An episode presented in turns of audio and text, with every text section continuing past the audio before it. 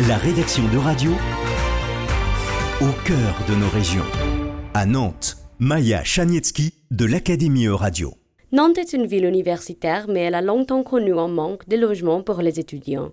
Florian Drey de l'agence locale immobilière explique les enjeux pour les jeunes qui cherchent un logement à Nantes. À partir de juillet jusqu'à octobre, c'est là où ils ont leurs admissions pour les écoles. C'est qu'on a beaucoup de passages à l'agence, des personnes qui viennent de loin, souvent avec leurs parents, qui sont un peu en panique parce qu'il y a peu de logements et que tout le monde a ses réponses en même temps, donc c'est un peu la course souvent. Il y en a beaucoup qui cherchent des colocations, mais il y a très peu de colocations honnêtement. en général, les propriétaires ont peur de faire venir des étudiants et préfèrent faire venir plutôt des familles. Les prix du loyer peuvent aussi être un obstacle.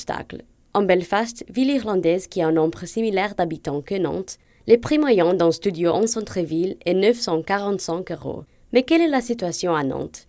Florian Drey de l'agence locale immobilière nous en parle. Pour un T2, un studio, c'est le logement en général que les étudiants euh, choisissent. On est entre 600 et 800 euros à peu près. Mais les colocations et les studios ne sont pas les seules options de logement comme constate Arnaud Moras, gérant de Compose, la société de gestion des Co-Living Factory. Le co-living permet d'avoir son propre logement à côté d'espaces partagés avec d'autres locataires. Ça existe dans beaucoup de pays, notamment les États-Unis, l'Angleterre et les Pays-Bas. On s'adresse plutôt aux jeunes actifs, mais aussi à des étudiants, parce qu'en général, ils cherchent la convivialité. Caroline Legoff, intervenante socio-éducative dans une résidence, fournit une autre option de logement. Il y a beaucoup de jeunes qui n'ont pas les moyens de se loger dans des logements privés. Puis les demandes de logements sociaux peuvent avoir des délais très longs. Donc on est un bon compromis du coup pour les jeunes pour pouvoir se loger en attendant de rebondir professionnellement et de pouvoir accéder à de futurs logements à eux. Les résidences peuvent être moins chères pour les jeunes.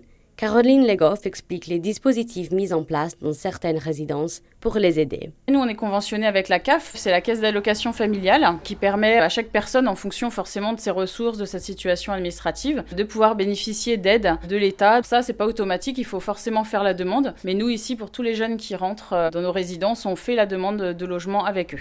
Même s'il est difficile de trouver un logement à Nantes, il y a toujours des conseils qui peuvent nous aider. Tout repose sur les documents, la situation professionnelle. Donc il faut essayer de fournir le plus de justificatifs possible de sa situation. Bah, après, bien suivre aussi les démarches. Il y a un facteur aussi chance, être au bon endroit au bon moment qui joue. Mais quelles sont les priorités pour les jeunes qui cherchent un logement? Caroline Legoff en parle en tant qu'intervenante socio-éducative dans une résidence. La priorité, c'est surtout euh, la localisation, puisque beaucoup de jeunes ne sont pas encore véhiculés, donc ils cherchent à être à proximité des moyens de transport. Puis forcément, après, ils cherchent aussi un endroit calme, propre, euh, ameublé, où il y a toute la base pour vivre. Mais je dirais que c'est surtout l'endroit qui compte. La rédaction de Radio vous a présenté En Région. Tous les podcasts de la rédaction sont à retrouver dès maintenant sur euradio.fr.